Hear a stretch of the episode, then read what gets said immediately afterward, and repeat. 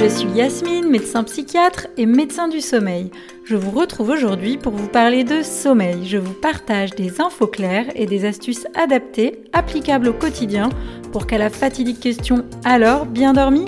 chacun puisse enfin répondre à un vrai et sincère oui le plus souvent possible.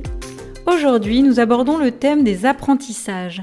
Il s'agira ici principalement des apprentissages des enfants, avec aussi quand même quelques infos sur les adultes, à savoir quel lien entre le type de sommeil, les siestes, le sommeil nocturne, euh, le sommeil lent profond, le sommeil paradoxal, et les apprentissages de différents types, euh, avec euh, mémoire déclarative, mémoire procédurale, processus de généralisation et apprentissage émotionnel. Je vous expliquerai bien sûr à quoi correspondent tous ces termes. J'ai créé cet épisode sur la base d'un article récent de Mason et collaborateurs publié en 2021 dans la revue Sleep Medicine Reviews. La référence est dispo dans la description du podcast. Alors, l'apprentissage, est possible grâce à la plasticité cérébrale. La plasticité cérébrale, c'est la capacité du cerveau à modifier sa structure et sa fonction au cours du temps et en réponse à l'environnement. On est donc en présence d'un phénomène dynamique et adaptatif. On va voir que le sommeil est fondamental dans les processus de maturation cérébrale, de développement cognitif, notamment chez l'enfant et donc pour les apprentissages. Et on va aussi pouvoir considérer les différences individuelles de sommeil comme un facteur sous-jacent aux différences individuelles de développement cérébral et cognitif. Il existe beaucoup d'études récentes qui commencent à nous aider à comprendre par quel mécanisme le sommeil agit lors des différentes périodes de développement de la petite enfance à l'enfance et à l'adolescence. Ça nous offre une nouvelle compréhension du rôle du sommeil dans la fonction cognitive humaine. Globalement, ces études montrent des interrelations entre le développement du cerveau, le sommeil et la cognition. Mais il y a encore plein de zones d'ombre et de futures recherches en perspective. Alors ce qu'on sait, c'est que le type de sommeil, lent profond ou paradoxal par exemple, et le moment du sommeil au cours de la nuit ou au cours d'une sieste chez les enfants, euh, vont avoir une influence sur les avantages du sommeil en termes d'apprentissage. Alors on commence par euh, un petit point sur les relations entre les modifications du sommeil et le développement du cerveau. Juste pour dire que chez les enfants, certains indicateurs de sommeil sont censés refléter le développement du cerveau. Par exemple, chez les enfants euh, jusqu'à 4-5 ans, la diminution des siestes a été associée à un vocabulaire plus soutenu et à une meilleure mémoire après des périodes d'éveil, indépendamment de l'âge des études laissent penser que ces meilleures performances cognitives sont le signe du développement des régions du cerveau liées à la mémoire. Et ainsi, l'arrêt naturel de la sieste pourrait être un marqueur de la maturation du cerveau. Par ailleurs, d'autres études suggèrent que le sommeil peut moduler la connectivité neuronale dans la petite enfance, c'est-à-dire avoir un rôle dans le développement du cerveau et des connexions entre neurones. Par exemple, les volumes de certaines parties de l'hippocampe, qui est un organe du cerveau impliqué dans la mémoire, varient entre les enfants de 4 et 6 ans qui font des siestes et ceux qui n'en font pas. Et il y a encore énormément d'exemples de ce type à donner, mais on va passer là à des éléments euh, cliniques un petit peu plus euh, concrets. On va donc maintenant s'intéresser aux effets du sommeil euh, sur les différents types d'apprentissage au cours du développement. Le thème des apprentissages est tellement dense que j'ai finalement choisi de découper l'épisode en deux parties pour que ce soit un petit peu plus digeste. Donc aujourd'hui, euh, dans cet épisode, on va parler euh, des mémoires déclaratives et procédurales. Et puis dans l'épisode 2, euh, dans 15 jours, on parlera du processus de généralisation et de l'apprentissage émotionnel. Pour commencer, je vous donne quelques explications sur ce que sont les mémoires déclaratives et procédurales. La mémoire déclarative désigne la capacité de se rappeler consciemment des faits et des événements. Son travail se déroule dans le cortex temporal. Alors que la mémoire procédurale, c'est une capacité motrice, perceptive ou, cognitive, et son travail se passe, lui, plutôt au niveau du striatum et du cervelet. Toutes les deux sont le fruit d'un apprentissage. Si on revient à notre mémoire déclarative, la première là dont on va parler, elle inclut deux sous-parties, la mémoire épisodique et la mémoire sémantique. Je vous les donne à titre informatif ou à titre de rappel pour certains, mais elles ne sont pas du tout distinguées dans les, dans les études présentées par la suite. La mémoire sémantique, c'est la mémoire des faits et des concepts théoriques qui n'a pas de lien avec le temps et l'espace. Par exemple, savoir qu'une pomme est un fruit. La mémoire épisodique, elle, c'est la mémoire grâce à laquelle on se souvient des événements vécus avec leur contexte. Une date, un lieu, etc. Donc, les études sur la mémoire déclarative chez les nourrissons et les jeunes enfants se concentrent principalement sur les siestes. La sieste a des effets bénéfiques sur la mémoire chez les nourrissons dès l'âge de 3 mois. Ces effets sont observables à la fois de temps après la sieste, mais aussi sur des échelles de temps plus longues. Dans une, dans une étude sur l'imitation différée, des chercheurs ont constitué deux groupes de nourrissons âgés de 6 à 12 mois auxquels ils ont montré un certain nombre de gestes, d'actions à reproduire. Et puis un troisième groupe témoin qui n'a pas observé ces actions. Le but était de comparer, quatre heures plus tard, lequel des trois groupes allait le plus reproduire les gestes, les gestes montrés quatre heures plus tôt. L'étude a montré que les nourrissons du groupe qui euh, ont fait une sieste de 30 minutes ont reproduit un plus grand nombre d'actions comparativement aux deux autres groupes. C'est-à-dire à la fois ils ont reproduit plus d'actions que le groupe témoin qui n'avait pas vu les actions 4 heures avant, ce qui semble assez logique, mais également euh, par rapport à l'autre groupe qui lui avait vu les actions mais qui n'avait pas fait de sieste.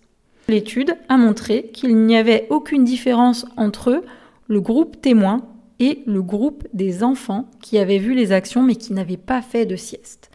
Et ces différences de performance persistaient après une nuit de sommeil.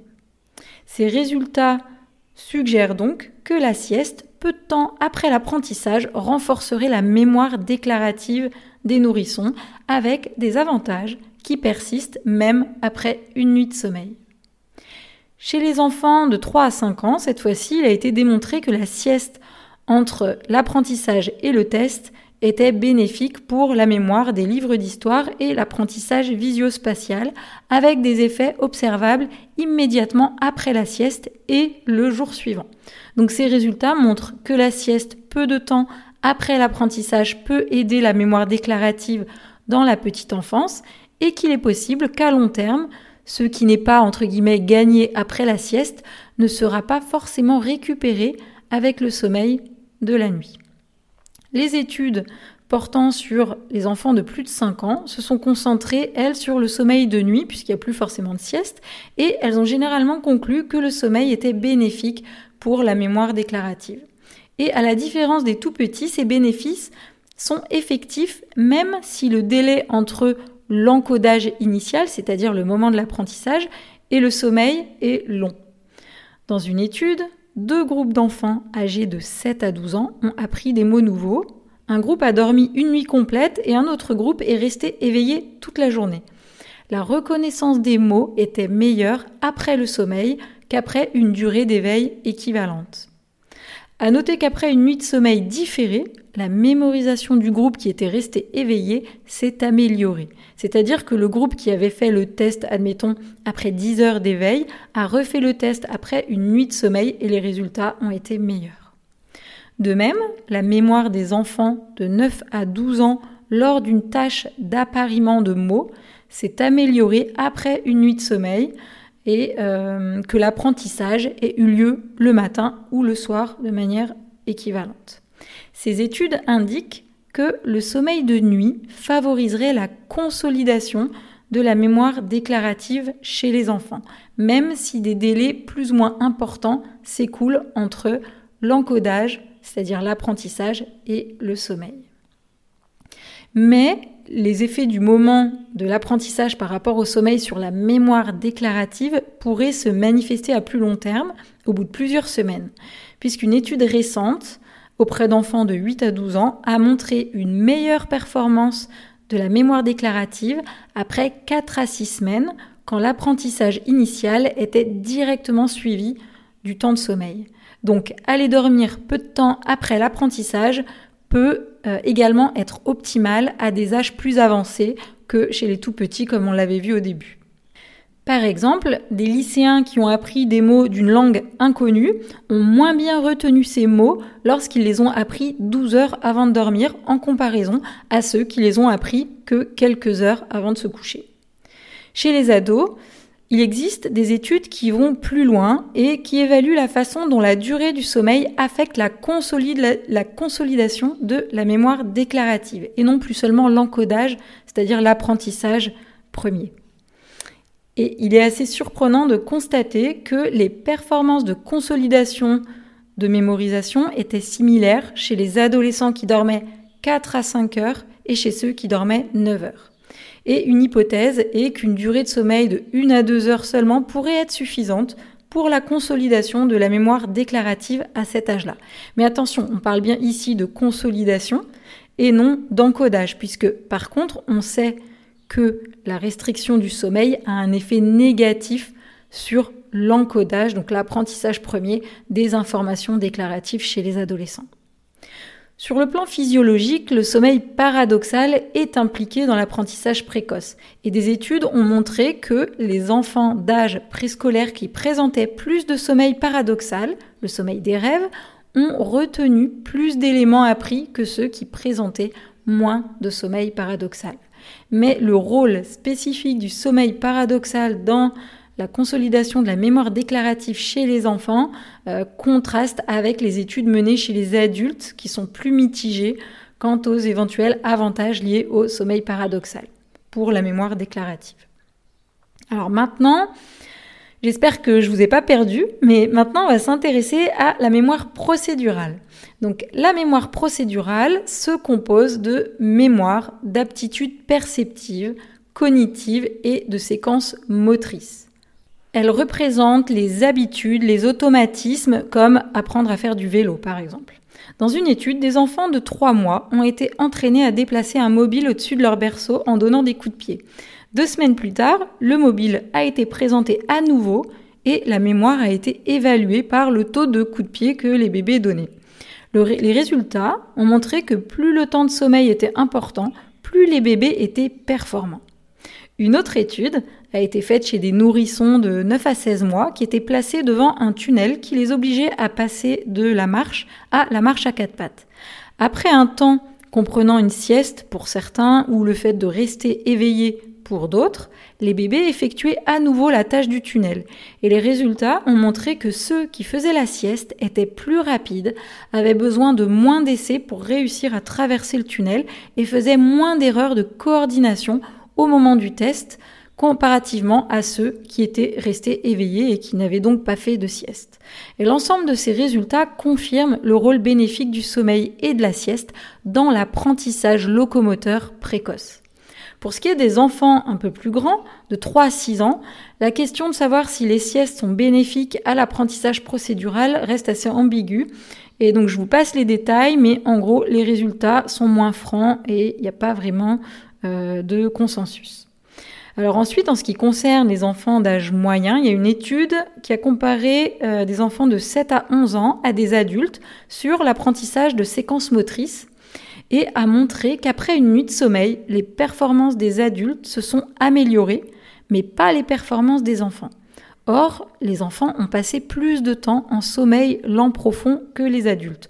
Donc on voit ici que sur le plan de la mémoire procédurale chez les enfants d'âge moyen, on ne retrouve pas davantage du sommeil par rapport à la veille. Et ça va dans le sens que chez les enfants de cet âge-là, le cerveau, le corps, mettrait le paquet sur l'apprentissage déclaratif, celui qu'on a vu tout à l'heure, et entre guillemets relaye au second plan l'apprentissage procédural, l'apprentissage euh, moteur.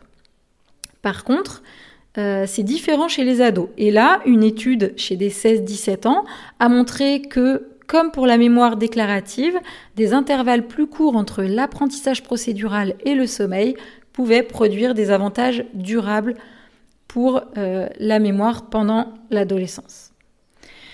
Les différences de sommeil entre les enfants et les adultes peuvent être à l'origine d'une modification de la fonction du sommeil avec l'âge. Voilà pour cette première partie sur les apprentissages avec l'étude des mémoires déclaratives et procédurales. C'était déjà bien dense en informations, donc dans 15 jours je vous retrouve avec la suite et on parlera d'apprentissage par processus de généralisation, c'est-à-dire l'utilisation d'informations connues pour en apprendre de nouvelles plus complexes, et d'apprentissage émotionnel, avec aussi un petit résumé de ce qu'il faut retenir sur ces deux épisodes. J'espère que tout ça vous a intéressé, que vous avez appris des choses. N'hésitez pas à me partager vos réflexions via des commentaires sur le podcast ou via le compte Instagram Yasmine. Merci pour votre écoute et à très bientôt.